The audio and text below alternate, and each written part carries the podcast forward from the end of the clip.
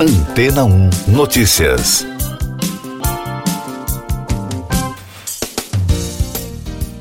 Bom dia!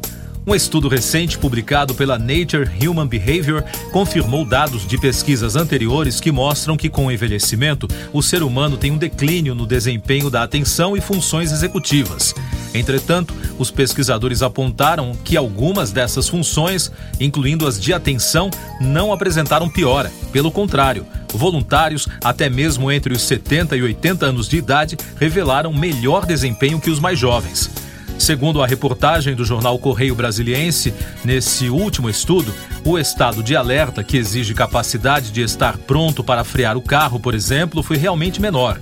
Já nos testes de orientação espacial, definida como a capacidade de mudar o foco de atenção para um outro ponto do espaço, os idosos se saíram melhor.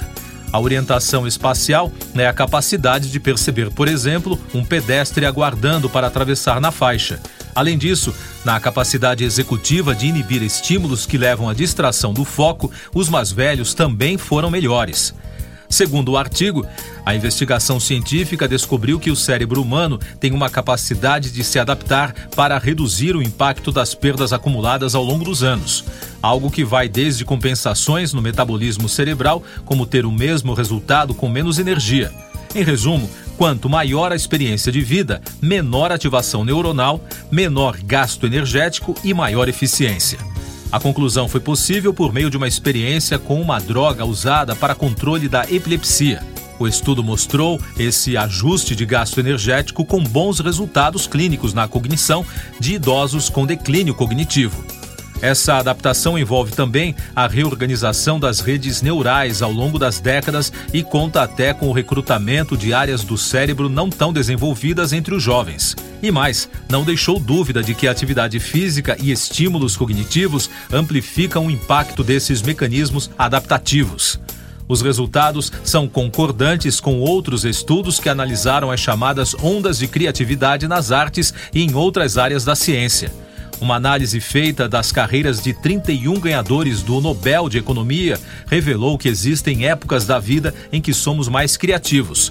Nessa avaliação, foram encontradas duas ondas diferentes de criatividade, uma por volta dos 20 e poucos anos e outra entre 50 e 60 anos. Mais destaques das agências no podcast Antena 1 Notícias. O relatório do Programa das Nações Unidas para o Desenvolvimento, PNUD, alerta que pela primeira vez em 32 anos, o Índice de Desenvolvimento Humano caiu globalmente por dois anos consecutivos. O IDH inclui dados de saúde, educação e qualidade de vida dos países. O documento indica que o desenvolvimento humano voltou aos níveis de 2016, revertendo os progressos conquistados nos Objetivos de Desenvolvimento Sustentável. A polícia de Memphis, no Tennessee, nos Estados Unidos, prendeu na noite de ontem um suspeito de 19 anos de ser o autor de vários tiroteios na região, que deixaram quatro pessoas mortas. A ação do homem paralisou a cidade, segundo reportagem do jornal The New York Times. Milhares de aves marinhas morreram em torno da costa oeste da França nas últimas semanas por causa de uma onda fora de época de gripe aviária.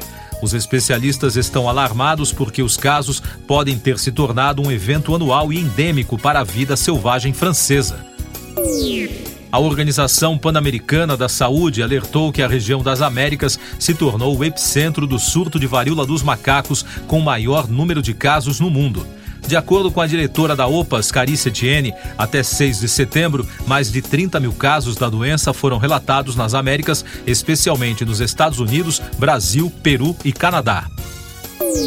Um documento divulgado pela imprensa argentina considera que o atentado frustrado contra a vice-presidente Cristina Kirchner foi produto de um planejamento e acordo prévio entre o agressor e sua namorada. A reportagem da agência de notícias oficial Telan aponta que o brasileiro Fernando Sabag Montiel e Brenda Uliarte foram indiciados por terem tentado matar Cristina Kirchner, concluiu a juíza Maria Eugênia Capuchetti. O casal está detido. Eu sou João Carlos Santana e você está ouvindo o podcast Antena Notícias, agora com os destaques das rádios pelo mundo da iHeartRadio de Nova York, a rede americana repercutiu a informação de que o cantor Rick Martin está processando o sobrinho que o acusou de abuso sexual em 20 milhões de dólares.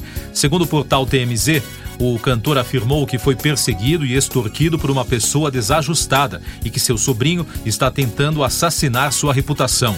O caso aconteceu em julho, quando Denis Adiel Sanches acusou o cantor de assediá-lo, mas depois retirou a acusação. Outro destaque da iHeartRadio, o ator Zac Efron, de 34 anos, revelou pela primeira vez que a mudança em seu rosto no ano passado aconteceu devido a uma fratura na mandíbula, em uma entrevista à revista Men's Health. A mudança na aparência do astro levantou suspeitas de que ele teria se submetido a uma cirurgia plástica para deixar as feições mais fortes. No entanto, o amigo do artista negou o procedimento. Efron disse que escorregou, desmaiou e quebrou o queixo ao bater em uma superfície de granito. Da BBC de Londres, a estrela do rap Little Sims e a cantora Self-Steam são as favoritas para ganhar o prêmio Mercury de álbum do ano, pelo menos nas casas de apostas. Steam, nascida em Rotterdam, é a mais cotada com seu segundo álbum Prioritize Pleasure, e Sims é a segunda com o seu Sometimes I Might Be Introvert. A vencedora será anunciada em uma cerimônia em Londres nesta quinta-feira. Outros indicados ao prêmio incluem Harry Styles, Sam Fender e os novatos Wet Leg, ao lado do músico de jazz Fergus McCready e a dupla de rock Nova Twins. E a Capital FM, também de Londres, reportou que o cantor Louis Capaldi foi diagnosticado com síndrome de Tourette, faltando poucos dias para o lançamento de seu single de retorno Forget Me. O músico de 25 anos disse que veio a público revelar o diagnóstico porque não quer que os fãs pensem que ele usou drogas durante uma live no Instagram. De acordo com a imprensa britânica, ele está sendo tratado com injeções de botox para congelar os músculos e tentar controlar a doença. O distúrbio do sistema nervoso envolve movimentos repetitivos ou sons indesejados.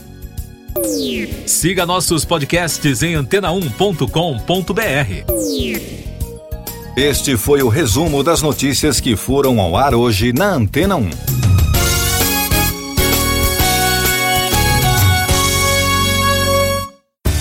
Depois de tanto conteúdo legal, que tal se hidratar com água rocha branca?